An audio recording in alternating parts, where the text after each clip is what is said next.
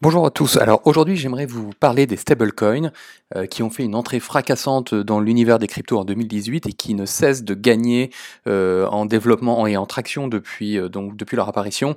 je vais vous faire une vidéo pour vous expliquer exactement ce que c'est et à quoi ils servent réellement. Donc à la fin de cette vidéo, vous aurez vraiment une, idée beaucoup plus claire.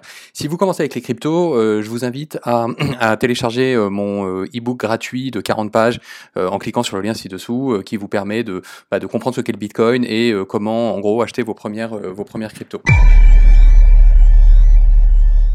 Alors pour commencer, je voudrais juste euh, décrire ce que sont ces, stablecoins, euh, parce que on, a trop souvent tendance à les assimiler euh, aux crypto-monnaies traditionnelles, alors qu'ils sont très différents. C'est pas en fait quand vous pensez, quand vous voyez des, des stablecoins comme Tether, n'a rien à voir avec le Bitcoin.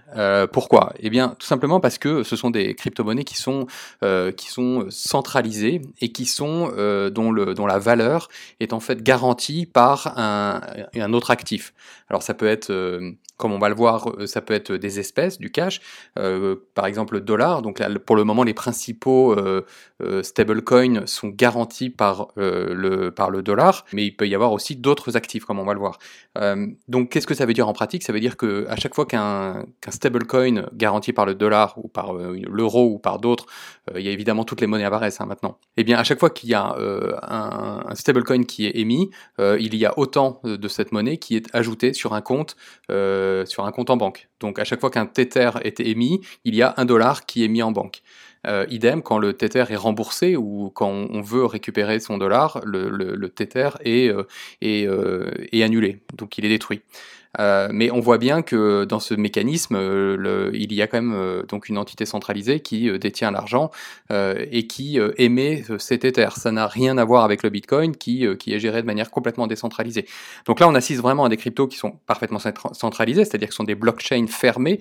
on ne peut pas devenir membre de, de, c'est plus que des consortiums. Hein. Le Libra, par exemple, c'est un consortium, mais c'est une blockchain fermée, c'est-à-dire que les membres sont sélectionnés à l'entrée. C'est pas comme le Bitcoin, n'importe qui peut devenir membre euh, du réseau Bitcoin. Là, euh, les réseaux comme Tether, il faut, eh ben, il faut, faut, faut montrer de blanche ou, en tout cas, faut être sélectionné. Idem pour participation au mécanisme du minage, c'est réservé à une seule entité, c'est centralisé, et donc forcément, ces stablecoins sont beaucoup plus opaques. Et d'ailleurs, c'est ce qu'on reproche au Tether, d'être, bah, de ne pas respecter la parité dollar nombre de tokens émis, par exemple. mais donc voilà, ce sont des, sont des cryptos qui sont beaucoup plus opaques que les autres crypto-monnaies comme le Bitcoin qui sont très décentralisées. Voilà, pour vous donner une première idée de ce que sont les stablecoins. Maintenant, euh, quel type de stablecoin il y a? Donc on en discerne, euh, on en discerne plusieurs, quatre en fait. Euh, le premier, celui que je viens de mentionner, donc fiat, hein, qui veut dire qui veut dire euh, espèce hein, en anglais, et euh, collateralized, qui veut dire euh, garantie. En fait, ça veut dire que c'est garanti par des espèces, et c'est celle qu'on vient de voir. Ce sont les principales, ce sont les principales stablecoins, donc Tether, USD Coin, True USD et, et Paxos. Euh, ensuite, on a ce qu'on appelle des, euh, des stablecoins qui sont commodity collateralized, donc euh, qui sont garantis par, bah, mm, par des matières premières, donc comme l'or, on en a déjà vu, ou comme on a vu aussi apparaître le pétro au Venezuela, donc qui est garanti par le pétrole. donc, vous voyez, la valeur du stablecoin dépend de la valeur de l'actif qui le représente. Ensuite, vous avez les stablecoins qui sont, qui sont donc backés par, par des cryptos, c'est-à-dire que là, vous avez un panier de crypto-monnaies, euh, et euh, donc le, plus connu, c'est les DAI, hein, et SAI maintenant, euh, qui sont backés par des Ethers ou par un panier de crypto-monnaies, et qui sont émis par donc MakerDAO, qui est vraiment qui est un projet énorme, en tout cas en, termes de, de, dans la finance décentralisée, c'est très utilisé, et c'est vraiment, pour le coup, un stablecoin qui est entièrement décentralisé. Donc ce que je vous disais tout à l'heure n'était pas complètement vrai, c'est-à-dire qu'il y a quand même des stablecoins qui sont décentralisés. en tout cas, ceux qui sont, il y en a peu, la majorité ne le sont pas, mais il y en a. Et, enfin, vous avez aussi des, stablecoins qui ne sont pas collatéralisés du tout, euh, et ceux-là sont plus compliqués. En fait, euh, euh, c'est un peu comme le projet Basis, dont la valeur est en fait stabilisée par un mécanisme de régulation automatique du nombre de tokens. Donc c'est vraiment, euh, c'est un peu compliqué, c'est algorithmique, on va pas rentrer dans les détails, euh, et on n'est pas en plus complètement certain que ça fonctionne vraiment bien. Donc euh, retenez les trois premiers, donc je vais vous, je vais vous les montrer. Vous avez ceux qui sont backés par donc par des espèces. Vous avez USD Coin, Tether, Gemini Dollar, Trust Token, il y a aussi TrueUSD.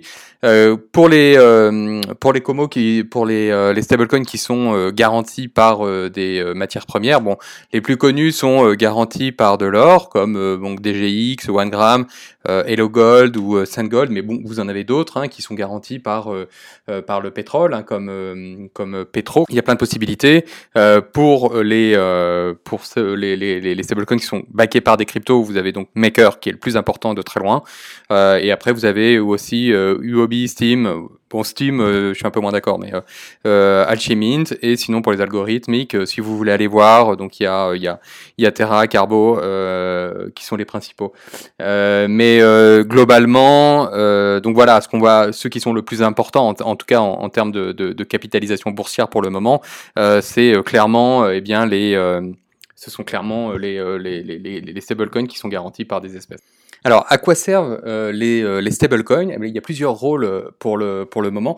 le, premier, à mon sens, c'est la tokenisation des, des actifs, c'est-à-dire le fait de pouvoir utiliser toutes les caractéristiques des, des cryptos, c'est-à-dire une qui sont en fait parfaitement adaptées au monde digital dans lequel on rentre. C'est beaucoup plus sécurisé que le que le paiement par carte bancaire. D'ailleurs que le, les, cartes bancaires existaient avant Internet. Elles n'ont pas été conçues pour Internet et s'ils sont bien adaptés, mais, euh, mais elles n'étaient pas conçues pour ça. Euh, les cryptos sont vraiment euh, la, la, monnaie d'échange de, de, de, la, du monde digitalisé dans lequel on rentre.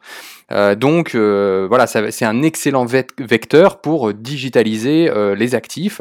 alors pour le moment, comme je vous ai dit, c'est des matières premières ou des actifs immatériels, mais dans un, dans un futur très proche, vous pouvez tout à fait imaginer que, par exemple, l'appartement que vous avez acheté et qui représente une immobilisation, enfin, au sens propre du terme, d'argent importante pendant au moins 20 ans, 25 ans, jusqu'à ce que vous le vendiez, eh bien, vous pourrez tout à fait décider de tokeniser votre appartement en, décidant que ça vaut 100 stablecoins d'un stablecoin qui sera créé plus tard, euh, dont la valeur sera reconnue, hein, établie par le gouvernement par exemple, et vous pourrez tout à fait décider d'en vendre 20, euh, d'en vendre, euh, d'en vendre 20 et de garder 80% de la valeur de votre de votre de votre appartement pendant une période donnée. Donc voilà, c'est un peu comme ça qu'il faut réfléchir et je pense que les stablecoins sont évidemment incontournables et en tout cas vont le devenir dans, dans l'univers des cryptos. Alors, à l'heure actuelle, les cryptos servent essentiellement donc au, trading des cryptoactifs, hein, parce que euh, bah, ils, permettent, euh, bah, ils offrent en fait aux, traders hein, sophistiqués une alternative aux méthodes de, transfert de monnaie traditionnelles comme Swift, euh, SEPA ou enfin les autres réseaux bancaires, et bah, qui sont généralement lents, coûteux. Hein, vous, savez que un, transfert international c'est souvent deux jours et, et, ça prend 20 euros. Enfin, vous voyez, c'est un autre monde, c'est une autre époque. En fait, c'est le Moyen Âge, et c'est bah, c'est dû au simple fait que bah, toutes ces institutions bancaires reposent sur des systèmes informatiques qui, ont été conçus dans les années 60 et qui euh, sont totalement incompatibles les uns avec les autres. Euh, ce que permet donc de résoudre euh, justement les stablecoins. En plus, ça permet des, euh, opportunités d'arbitrage, hein, c'est-à-dire de, gérer. Euh, donc cette, facilité de transfert euh, permet des, facilités d'arbitrage, c'est-à-dire de, jouer en fait entre les différences de prix des, cryptoactifs d'un échange à un autre. et ça permet aussi de se hedger, c'est-à-dire de se protéger contre bah, des chutes de cours. quand on prévoit que le, cours va, baisser, on, on, transfère ces cryptos en, en stablecoin qui garantit une stabilité des prix. dans la fintech aussi. Alors, vous avez aussi, euh, par exemple, euh, les, les stablecoins qui sont euh, qui sont utilisés comme des instruments d'innovation parce qu'il est actuellement difficile, comme je viens de le mentionner, de déplacer de les monnaies directement en fait avec du, logiciel et du code parce que, comme je vous disais, les, les process sont extrêmement anciens et bah, les banques n'offrent pas de d'API qui donc c'est-à-dire des accès euh, des accès informatiques à leur système euh, qui, euh, qui permettraient de, bah, nous d'en prendre en tout cas le contrôle d'une certaine partie de leur système et de pouvoir transférer notre argent beaucoup plus facilement d'une application à une autre. Et donc ça, ça, rend, les, ça rend bah, les, les, les, applications actuelles beaucoup très, très difficiles à mettre en œuvre. C'est pour ça que les stablecoins sont de plus en plus utilisés parce qu'effectivement c'est du code, hein, donc c'est extrêmement facile et extrêmement maniable. Et enfin, bon, comme je viens de le mentionner, les paiements, parce que bah, voilà, ça permet une fluidité des transactions. Euh, qui se font bah, de manière indépendante, 24, hein, 24 heures sur 24, 7 jours sur 7, euh, sans, euh, attendre les heures d'ouverture des banques, hein, et qui permettent aussi une diminution globale bah, du risque de contrepartie, hein, c'est-à-dire du risque de d'effondrement de, de, des banques, par exemple. Donc c'est très utilisé pour bah, les transferts de collatéral dans les, dans les transactions financières, hein, notamment euh, dérivés. donc enfin toutes les, les, dérivés sur crypto apparaissent, elles sont en train de naître, mais on utilise beaucoup de stablecoins en termes en collatéral. collatéral, c'est la garantie encore hein, pour garantir les, les transactions financières. ça permet aussi la, la diminution des risques et des coûts de, de transactions par un commerçant. donc voilà pour faire du transfert, pour faire du, du commerce international. Et, et voilà et enfin les transferts euh, transfrontaliers. Donc on voit que, ces stablecoins, euh, bah, en fait, sont en train d'attaquer directement le business model des banques euh, parce qu'ils offrent une solution beaucoup plus rapide, beaucoup plus facile à utiliser et beaucoup plus en fait en phase avec le monde digital dans lequel on entre. Voilà, j'espère que cette vidéo vous a permis de mieux comprendre ce que sont les stablecoins et bah, si vous l'avez liké, si vous l'avez aimé, n'hésitez pas à liker, à me laisser vos questions dans les commentaires, j'y répondrai rapidement et d'ici là, bah, je vous retrouve très bientôt.